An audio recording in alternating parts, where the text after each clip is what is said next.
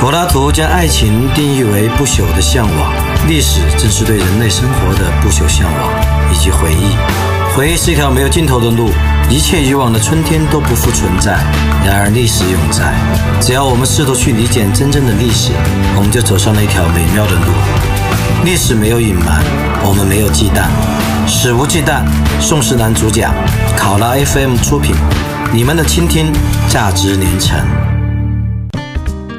考拉 FM 的朋友，大家好！四月二十三日，世界读书日，让我们聊一聊跟书有关的东西吧。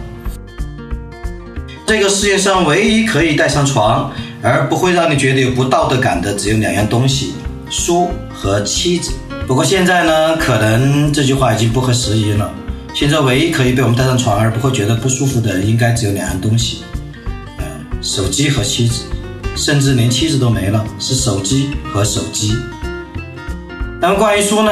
我还喜欢我的好朋友博尔赫斯的一句话，他说：“如果有天堂，那一定是图书馆的模样。”那么为了向他致敬呢，我也补充了一句话：“人世间能够抵挡坟墓的，只有图书馆。”我喜欢天堂，害怕坟墓，所以呢，我把家装成了小图书馆。我现在有一万七千册藏书，从入户花园到客厅到卧室，再到我的两个书房，那么全是书。我自己的个人藏书呢，是从大学开始，从一九九五年的夏天开始。而我最初的藏书呢，大部分是不光彩来的，是偷来的。当时去图书馆偷书有两种方式，第一种方式呢。是把书偷偷地夹在肚子里，啊，然后假装就像是得了疝气一样，把两条腿分着走。不过呢，九五年图书馆已经有了防盗装置，用这种得疝气的这种方式偷书很容易落马。然后又有更聪明一点点的人呢，他用什么方式呢？他偷偷地将书里面的金属条、金属感应条与条形码撕掉，然后再装在肚子里，这样呢，落马的可能性比较小。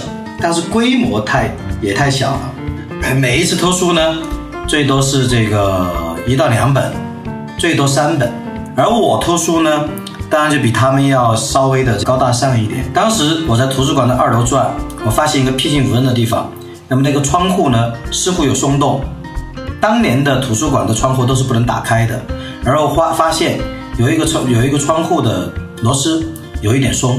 我就取取取来了工具，然后偷偷的将那松的螺丝拧掉，然后吱吱呀呀的就可以把窗推开。推开一看，那个是图书馆的后面，是一个草地，啊，润物细无声，嗯，落东西也细无声的一个绵厚的草地。从那之后呢，我就开始从二楼将我想要偷的一堆书直接从打开的窗户里面扔到楼下的草地上，然后呢，再健步如飞的。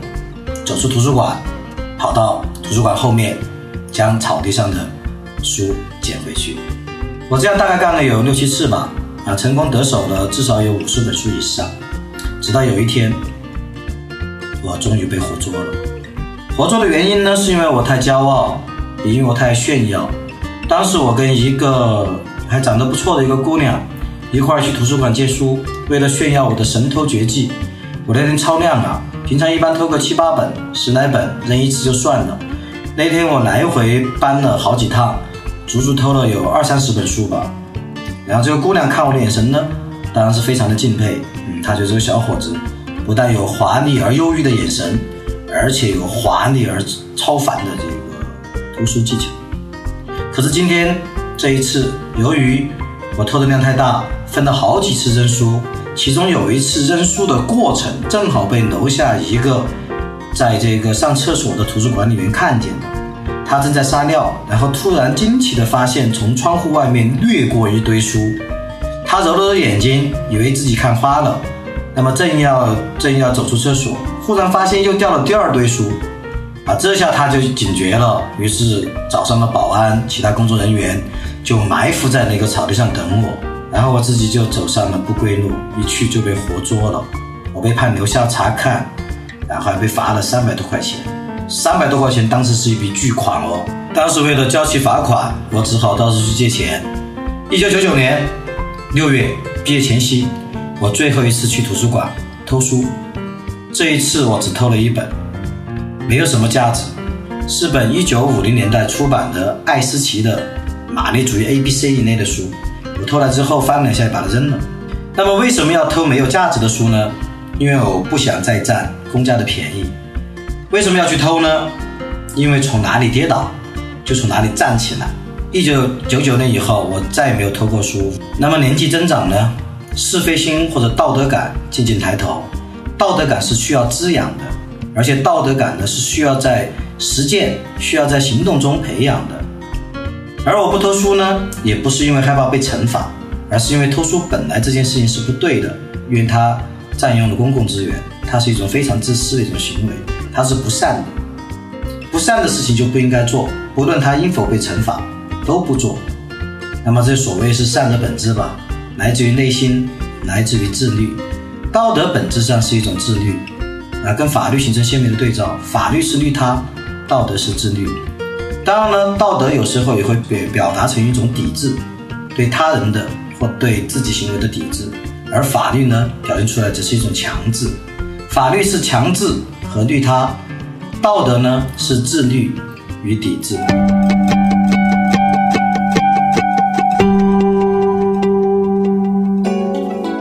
我偷书的故事呢，相对于十九世纪意大利一个哥们儿就太大巫见小巫了，哦，小巫见大巫了。这哥们儿呢是史上第一偷书贼，也是一个非常好的学者，甚至可以说是个天才学者。此人叫利百利，一八零三年生于佛罗伦萨，生于一个贵族世家。他的法律和数学都非常牛，他在二十岁就被当时的名牌大学。比萨大学聘为数学教授。那么，一八三零年呢，他为了逃避一个叫烧炭党人的这个国家主义团体的迫害，迁居了巴黎。不久呢，就顺利成为了法国公民。而且呢，在法国，他深受学术界的欢迎，呃，也迅速的入选了法兰西学院的院士，然后在巴黎大学担任科学教授。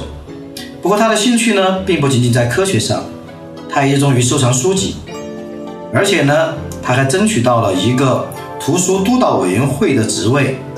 那么，这个图书督导委员会呢，主要是督导欧洲的各公立图书馆，整理其典藏的古今各种名贵手抄本的书目。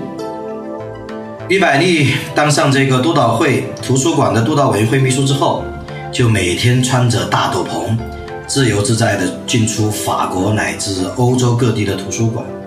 他的学识非常丰富啊，他第一眼。就能找出最珍贵的宝藏。他在各地的图书馆偷书，不光是整本整本的偷，有时候呢也部分部分的偷。其实我觉得部分部分的偷更龌龊，也就是将某些书中间最精华的部分撕下来，然后把它把它带走。那么到一八四六年，他偷书大概已经有十年之后，有人开始指控他偷书，但这项指控太令人难以置信。利百利，一个天才学者。一个皇家图书馆督导委员会的秘书，那么公众形象是很好的，那么怎么会偷书呢？但其实呢，这个时候他在这个旧书市场和赃物市场上面已经颇负盛名，而他卖书还非常有特点，他不但卖书，还会为自己所卖的每一本书都写上详细的、精彩的书目介绍啊。我们知道书目在中国古代很发达，像什么天一阁书目啊、绛云楼书目啊等等。啊，绛云楼很好玩的。绛云楼是这个明末清初的一个著名文人钱谦益的这个藏书楼。钱谦益呢，他有一个著名的这个小老婆叫这个柳如是，是一代名妓。他们这些打情骂俏也很有趣。有一次，这个钱谦益就调戏柳如是说：“哎呀，你的皮肤好好哦，好白哦，白的就像我的白头发一样。”然后这个刘氏嘛就回说：“老公啊，你的皮肤好黑呀，黑黢黢的，黑的就像我的黑发一样。”那么这个钱谦益的绛云楼在当时也是算这个首屈一指的这个民间抢藏书楼，可惜呢，后面有一次遭遇巨大的火灾，被焚却了。这个降云楼这三个字起的就不太吉利，降云就是火云啊，火云邪神住的地方，能不火灾吗？据说当时起火灾的时候，钱谦益就站在楼下捶胸顿足，看着大火把他的这个宋本原本烧得咔咔作响。他捶着这个呃捶着这个胸脯，然后揪着自己的胡子，然后这个捏着自己的蛋蛋惨叫说：“老天爷啊，你可以烧我楼中书，你不能烧我腹中书。”哎，这还不算完全吹牛逼，因为钱谦益确实除了是一个大藏书家，还是个非常好的诗人，而且也是个非常好的学者啊，读书无数。说回来，接着讲这个欧洲史上第一道书圣手利百里。到一八四八年，七月革命爆发了，正好救了他。第二共和国成立，利百利呢事先得到过警告，就带着妻子逃亡新国，随身携带了十八箱价值二万五千法郎的章书，十八箱啊！每一箱如果装一百本到两百本的话，都是几千册，而这几千册全是善本，全是稿本、手写本等等。而价值二万五千法郎也是一个天价。要知道，当时一个普通的工人，在巴黎的一个普通工人，一天只能够赚四法郎。那么，由于这个利百里在学界、在艺术界乃至在政治界都有很多人脉，他被指控之后呢，有很多帮他说话。其中最著名的一个，现在我们还知道的这个作家名流叫梅里美，就写《卡门》的。梅里美呢，甚至还专门写了一本书为这个利百里辩护。而这个时候呢，利百里其实已经被判处有罪了。这个梅里美为这个好基友两两刃插刀，他居然还出版了一本书叫《两个世界的回顾》，极力为这个利百里辩解，结果被法院以蔑视法庭之罪传唤。那么利百里本人呢，在罪证确凿的情况下面，被判处了十年的有期徒刑，而且剥夺了公职。到了这个出狱之后，他很快金盆洗手，离开了英国。一八六九年，他默默无闻的死在意大利的一个小镇索菲尔。那么死的时候呢，穷困潦倒。但是呢，最后他还是报复了指控他的人。利百里去世的那一年，数学家米歇尔·沙勒替补了他在法兰西学院的这个空缺。而且与此同时呢，米歇尔·沙勒买下了利百里的有亲笔签名的珍贵藏书。那么当时是让世人欣羡不已。那么这批藏书里面有凯撒大帝的，有数学家毕达哥拉斯的，有暴君尼禄的，有埃及艳后克罗帕特拉的，然后还有非常多的名流的、巨富的、大碗的书信。最后却发现这一批书和信件全是伪造的。是当时最著名的伪造行家弗兰卢卡炮制的，而这个幕后的委托这个弗兰卢卡炮制假书假信的人呢，正是利百里。他要以此来报复当年搞过他的学术界、藏书界、艺术界和政界。那么现在看来呢，这个利百里他确实是非常非常的这个顽皮哦。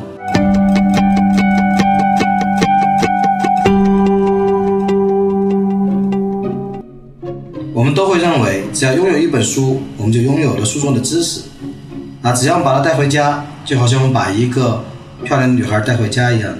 这个漂亮女孩呢，顺服的沿着我们的墙壁站着，我们只要轻轻的去抚摸她，这个姑娘就会心甘情愿对我们说：“来吧，这一切全属于你。”就是这样，好像只要把书带回家，那么这个书就会完完全全的成为我们身体的一部分。让我们充满智慧，但其实这是一个误区。我们拥有一本书，并不代表我们真正拥有了知识。所以在今天的节目最后呢，我有我个人三十七年读书生涯的十条小经验，愿意与朋友们在世界读书日分享。第一个，读一本书需要与这本书发生关系，尽量的，如果自己的书啊，图书馆的书不要去发生关系了。自己的书，那么可以从勾画。到做笔记，到跟朋友讲述，到最后综合运用写成文章。那么与书发生过关系之后，它会真正的印在你的生命中。道理很简单，你跟一个女孩子，如果你只是看过她，那么你很可能很快就淡忘。但是如果你握过一个女孩子的手，那你一定会记住比较久。如果你吻过她，那你一定会牢牢的记住。如果你还发生过关系，我想你应该会终身记得。如果连发生过关系都不记得，那么恐怕只有加藤鹰老师了。那么书也是如此，你在书上的勾画就是与书的握手，你在书上做的每一批做的笔记就是与书的亲吻。如果你再写出一篇文章，那就是你跟这本书生的孩子。所以第一条，读一本书需要与这本书发生关系。第二个，读一本书尽量要读完，因为半途而废是学者大忌。哪怕是烂书，我也要读完了之后看它到底有多烂。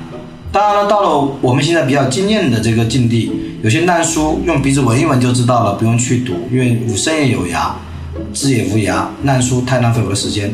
但在我们初学阶段，那么尽量读一本书要读完，而且要知道那些你翻过一半而没有读完的书，最后都会变成韵味。眼里流着鲜血，长发及腰，在午夜来敲你的窗子。第三个，读一本书要学会从几十本书中读一本书，其实也就是专题读书法，将一本书置于这本书所处于的领域，将这本书处于同样重要、同样优秀的相关的著作之中去读，举一反反三，左右互搏。专题读书法，读一本书其实是同时读几十本书。第四句话呢，我觉得是所有的书目都是骗人的，包括宋世兰老师开出的书目也不例外。因为第五条，只有自己给自己开出的书目才是有用的。一个人应该自己学会给自己开书目。现在网络这么发达，然后出版也这么发达，而且呢，这个图书资讯也是非常发达的。然后呢，利用自媒体、利用社交媒体获取信息的可能性也是无限的，在利用搜索引擎，所以我们完全是有能力自己给自己开书目的，通过实践，通过经验摸索，啊，不要去读他人的书目。不过呢，有些很专业的或者说很专门的这个书目推荐，比如说什么这个蒋介石研究啦、毛泽东研究啦、宋时南研究啦、林志玲研究啊这样的书目，那么呢，可能可以借鉴一下，但是呢，也不能够尽信。所以古人说过嘛，“尽信书目不如无书”，对吧？我们可以加一个字，他说“尽信书不如无书”，那么“尽信书目不如无书目”。好了，第六句话是不要把生活关进书本，要把书本放入生活。这是我的好朋友卡夫卡的一句话，但是这应该不是原话了，我记不清楚。因为生活是无限丰富的、无限多彩的啊！如果把生活关进书本，你就完全是一个书呆子！就算是这个最美的姑娘走到你面前来。你都完全可能完全无视、无法欣赏，也无法接触、无法荡漾她的风情。那么，我们应该是把书本放入生活，将书本内化为我们身体的一部分，内化我们生活的一部分。如果书本完全与生活脱节，那么这个书本的价值是非常可疑的。第七个，永远不要指望一本书可以改变你的三观，或者一本书让你读到欧洲史啊什么什么，你不是读读中国史也不行。第八句话。我们前面其实提到过，书买回来并不是你的，读了用了才是你的。书买回来完全有可能是废品收购站的，如果你不读的话，如果你不用。第九个，求知欲和性欲一般是成正比的，所以呢，多读书可以预防阳痿。哎，这个不科学，方舟子就不要打我了。但是我自己坚信如此的，反正我现在读书的能力和新能力好像都还还还不错哦。最后一条就是说，我前面的九条你都可以完全不听，当神经病。但是你自己应该有自己的读书实践，还是应该多读书，多读好书。我一直相信呢，兴趣和天赋，还有实现自我价值的阅读，终将带你一个人走上美好的路。